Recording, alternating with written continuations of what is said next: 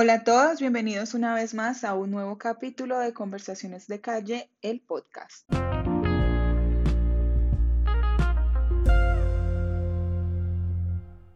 Hace aproximadamente cuatro años yo inicié a trabajar en una compañía.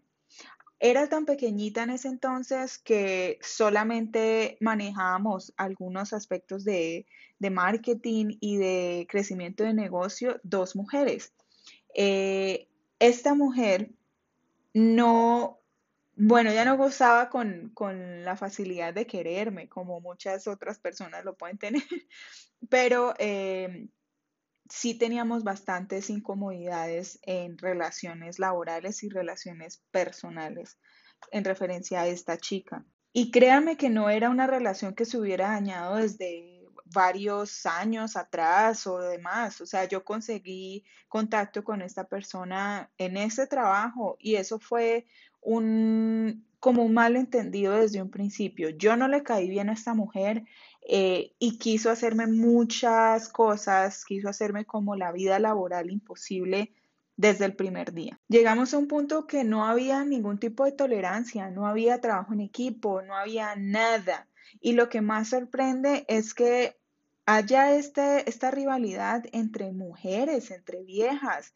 Y era lo más triste porque éramos las dos trabajando para una sola actividad en una ciudad desconocida para ambas y no había apoyo.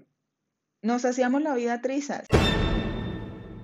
Les cuento la anterior experiencia porque yo sé que esto no solamente me ha pasado a mí y no me ha sido la única vez, sino que también les ha pasado a ustedes o los hombres lo han visto muy frecuentemente.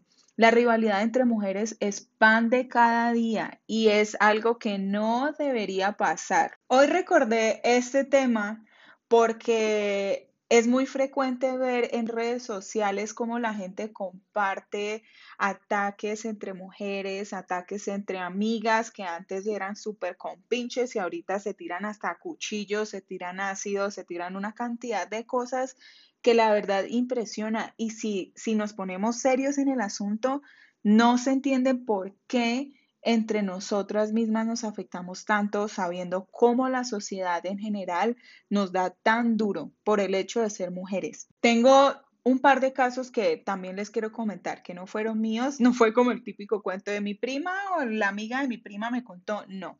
Pero fue cuando yo vivía en Ibagué y estaba en la universidad estudiando mi carrera de comunicación. Una compañera que era muy compinche de otra compañera se cargaban un rayo interno que siempre que la veíamos en eh, así muy compinches en clase decíamos estas viejas se tiran una candela pero impresionante cuando ya todo estalló una de ellas divulgó un video sexual de su disque amiga y lo envió por WhatsApp, lo envió por cuanta red social pudo y la banderió, pero feo. Eso fue en el 2018. Como en el 2015 vi como una compañera de estudio le vació un vaso de avena caliente a otra chica en el cabello por temas de novios. Y uno dice, uy, ma, esa muchacha quedó con su cabello quemado, con el cuero cabelludo vuelto nada, el hombro también, porque ahí le alcanzó a caer su avena caliente. Mejor dicho, la quemó gravemente en términos del momento. Si lo hubiera hecho solamente una ampolla, aún así yo pensaría que es súper grave. Sí recuerdo que en ese entonces no pasó nada porque las chicas eran menores de edad y simplemente se le aplicaron ciertas sanciones en la institución, pero no más. Hoy miré en redes sociales a otra compañera que compartió el caso de una chica que una de sus amigas o cercanas le rayó la cara. Como, y uno piensa como, ¿qué locura es esta mierda? Uno se pone a ver ese, ese, ese tipo de acciones y dice, uh, está bueno el chisme, está chévere todo el cuento, vamos a ver quién gana, vamos a ver quién pierde, pero no, la envidia es un hecho de violencia Esto puede llegar a traer malas consecuencias, consecuencias realmente graves, ataques físicos, ataques emocionales, violencia física pura y dura. Y no es simplemente decir un día me lavé la cara, ya no siento envidia, ya soy puro paz y amor y ya no siento nada malo por otras personas, porque esta vaina es jodida. Esto es de revolcar, de llegar al origen del asunto y llegar a entender el por qué siento envidia por otra persona, especialmente por las mujeres. Yo al estar lejos de mi ciudad, lejos de mi país, pues dependo mucho de las redes sociales para llegar a conocer ciertas cosas de otras personas con las que en algún momento tuve relación. Y veo a muchas chicas muy mamacitas que les está yendo muy bien, que tienen viajes, que tienen lujos, que se les nota que la están pasando chévere y uno dice, marica, qué rico, qué chévere que las estén pasando muy bien y me alegra mucho que, que todo les esté saliendo de maravilla. Pero no falta la envidiosa que vaya y le escriba, ay, quién sabe con quién se lo está comiendo o a quién se lo está dando para que le esté yendo tan bien. ¿Por qué? ¿Qué necesidad? Y si es cierto que se lo están comiendo para vivir, bueno, ¿a usted qué le importa? Deje vivir bien, viva tranquila. O tal vez necesita ese tipo de cosas en su vida para que pueda estar contenta.